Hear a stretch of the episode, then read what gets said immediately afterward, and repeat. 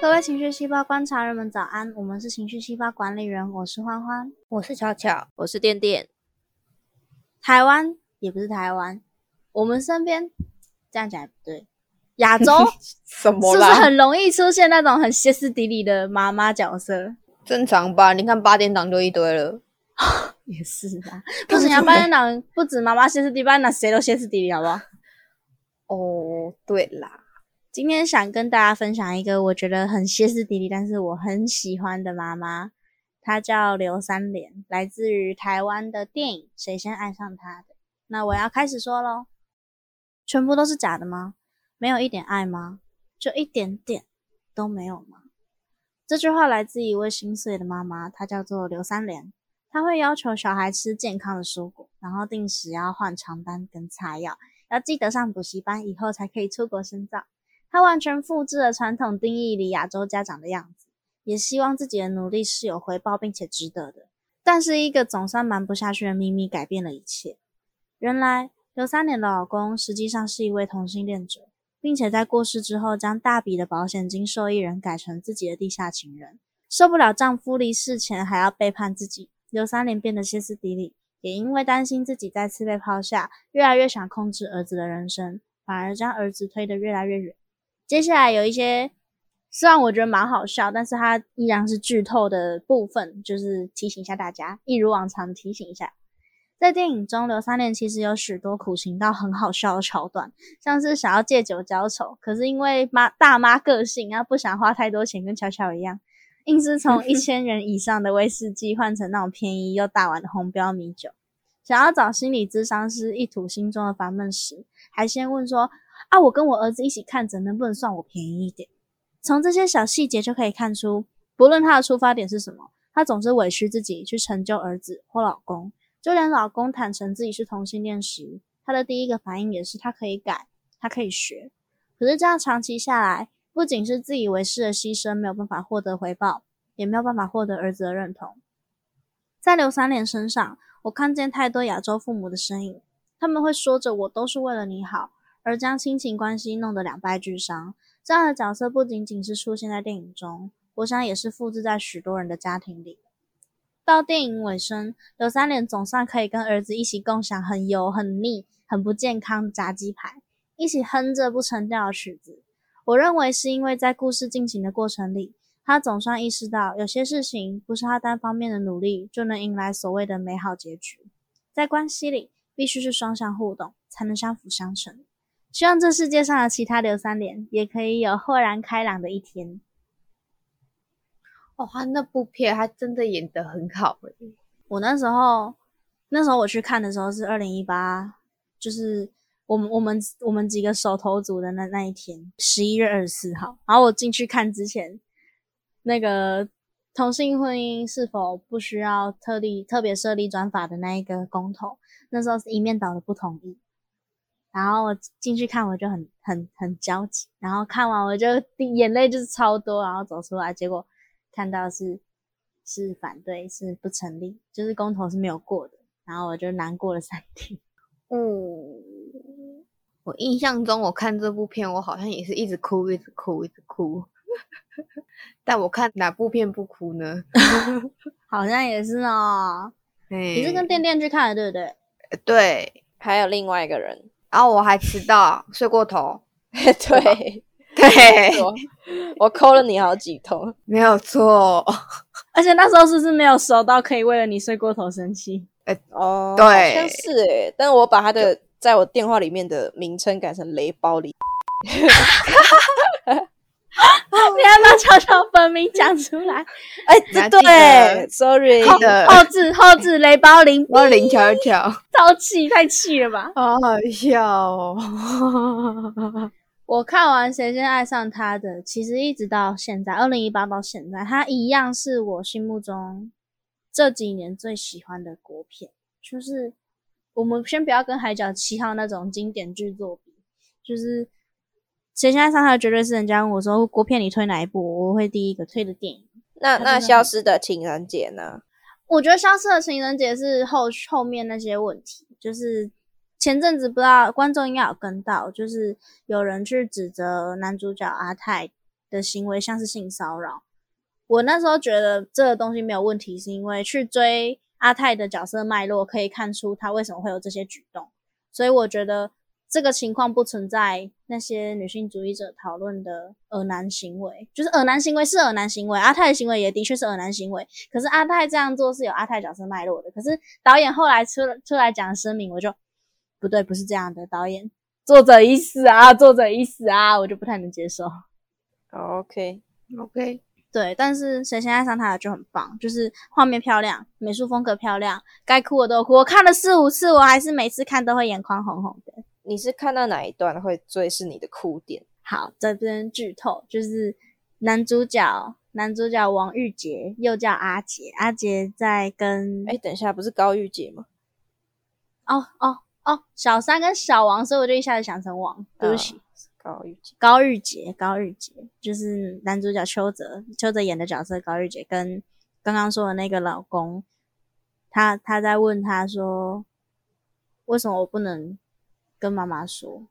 然后他就是那个老公就会说，就是因为他会难过，然后他就说为什么为什么为什么我喜欢你，他要难过，然后我就会很难过。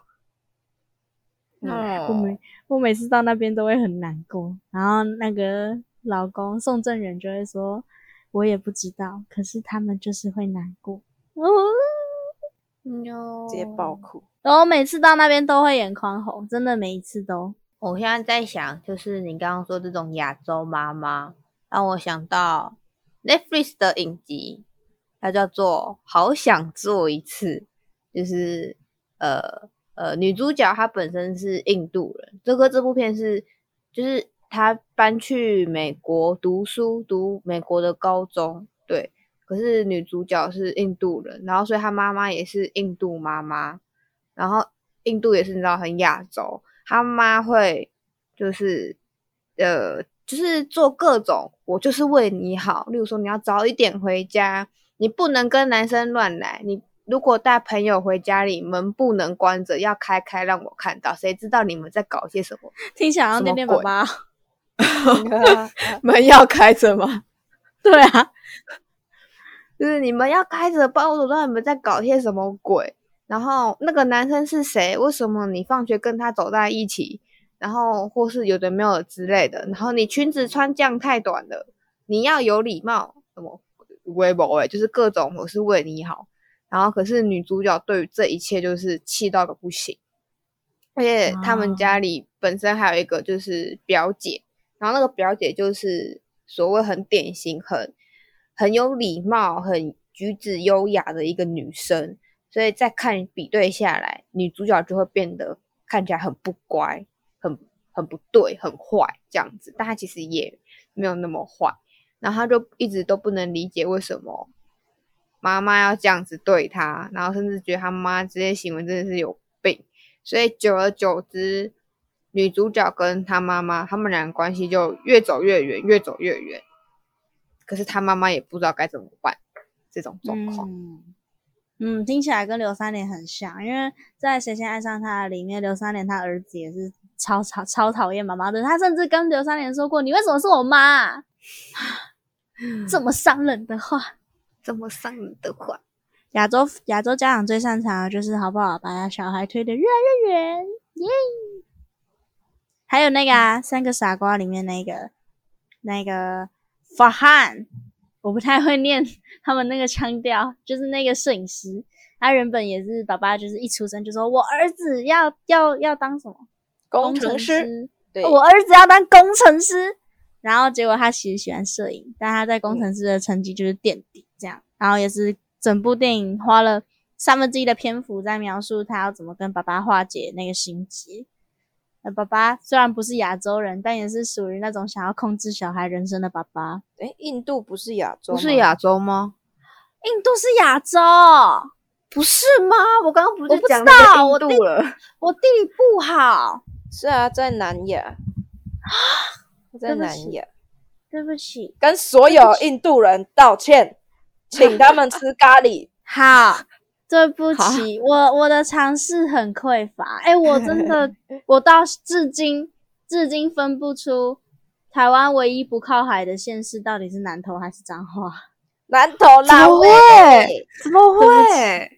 因为我内地摇滚啊，内地，我们台湾的内地，就是台湾内地，南投，对对对，我就就地理不好，真的很不好，真的很不好的那种不好，对不起，说来惭愧，真的抱歉。而且我是有关地理的所有东西都不好，就方向感也不好。我我这几天在上驾训班，然后教练就一直很困惑，为什么明明就是刚刚一样的路，为什么我都会开错开错边？啊，那这样你上路很危险呢。啊，我有导航啊，驾训班没有导航。OK，合理。对不起，印度人，对不起，对不起，对不起，大家可以继续了。哦，那撇除亚洲，我还有一个是欧洲，欧洲吗？西班牙是欧洲对吧？对，我不知道，我不知道，不要问我，问店店。对，好，就是也是 Netflix 的影集，叫做《有人必须死》，那它是一个西班牙的片，然后里面的奶奶就是这个家人家庭都只能听爸爸的话，妈妈的话就就不是话，就是不当不会被当一回事。然后里面也有儿子，然后什么的，然后还有奶奶，但大家都会以为他爸的权威最大，但事实上这个权威最大的人是他的奶奶。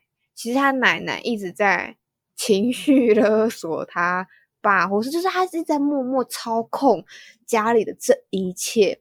他甚至隐藏了一个，就是呃阿公的死亡，他也把它隐藏起来了。就是奶奶把他隐藏起来，他也没有告诉他他的儿子，也是爸爸，他也没有告诉他儿子，也没有告诉任何人，因为他就觉得我都是在为你好。如果你知道这一切背后的事实，你会崩溃，你会无法接受，讲什么的，然后或是做任何，就是他儿子，就是孙子，可能要干嘛干嘛，他们都会去，他就会去阻止他，就会说不能，你这样子哈，我是觉得你留在西班牙比较好，不要去什么墨西哥啦，哦，好讨厌了，干你屁事！就是被你妈带坏啦，因为他妈是墨西哥人。你哈就是被你妈带坏，去什么墨西哥，你回来都变了一个调，什么之类的，然后把他安排到，例如说我已经帮你安排好一个工作了，你就是去这边工作就对了，我都帮你安排的好好的了，你就不用不用再担心什么有的没有的，你不用再找别的工作，我都帮你处理好了，这样子，然后他也因为这个我是为你好，隐藏了一些很多事情，到最后结局爆发的时候，那个奶奶的下场也是很惨，就不好你要你要分享吗？还是就就让观众自己去看？哦，看你就这样就好了，这样就好，反正就是就是各种都是我是为你好，可是说不定嗯人家根本就不想啊。大家知道那个吗？美国队长演的那一部电影《天才的礼物我不要看，知道，我有看，》，好好看，喜欢。我觉得里面的阿嬷也是这种这种，很很像刚刚，很像刚刚巧巧分享的那个那个奶奶，怎么都是奶奶？我家阿嬷也很疯，阿嬷都很疯。就是在《天才的礼物》里面的奶奶也是非常的希望那一位小天才可以照着他的路走，可以就是变成就是天才小小学小神童，然后很会很会念书这样。可是可是男主角也就是美国队长演的角色，就是非常的不想接受这样子的安排，他觉得这样子对小孩不健康。那整部剧就是在这样奶奶跟舅舅之间的拉扯，然后我就觉得真的很疯诶、这些人想控制想控制自己小孩的这些人真的很疯诶、还好刘三连没有变这样。嗯，他们都是，我觉得他们做这种事情，原因是因为他们觉得他们活得够大，人生经历够多了，知道有些事情会错，有些事情怎么做会比较好。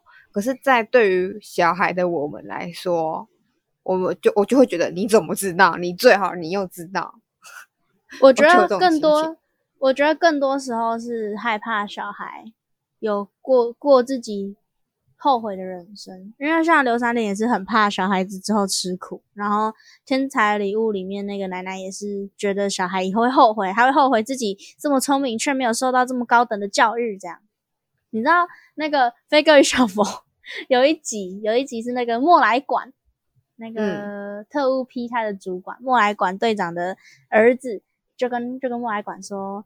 就是啊，莫来管就说他他以前其实没有想要当这种主管，他以前其实想要当一个体操选手吗？是体操选手还是什么？我忘记。不知道，我不知道你们有没有看过那一集。然后他儿子就说：“哇，难怪你从小就带我去训练体操什么的。”然后他就说：“对我现在就是要培育你成为一个优秀的体操选手。”然后他儿子就：“可是爸，我想跟你做一样的工作，我我也想当特务，我也想要打击犯罪这样。”然后莫爱管就不能接受，莫爱管就觉得你怎么可以辜负我？就是就是他们以他们觉得走他们走过的路，走他们以前他们走他们觉得辛苦的路，他们就会觉得小孩子不会会太累，所以他们就想要小孩子走轻松一点的路，走一定会发大财的路，走一定是前程似锦的路。可是走走这条路，不管再怎么美好，他就是不快乐，不快乐就没有办法走好啊。对。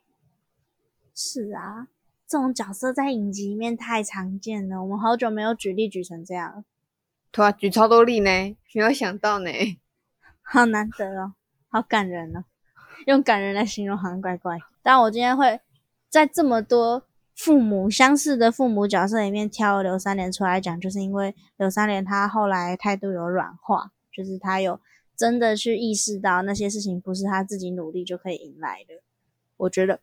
我觉得就是对这个角色最好的结局，而且也让儿子之后跟他的关系更加亲密。嗯，就像三个傻瓜一样啊，那个爸爸最后也接受了他想要当摄影师的愿望。没错，好想做一次的妈妈，最后也有，就是他听从他问了其他大人，其他也是身为父母的人的一些意见，然后对方就跟他说。当小孩对你有所需求的时候，不要急忙着拒绝，或是反驳，或是觉得这是什么问题，先答应就对了，因为他们现在就是需要你。然后他妈妈就做了一次这样的举动之后，后来他跟他的小孩就变得比较近了，越来越近，这样子啊，那真好诶。对，真是好结局。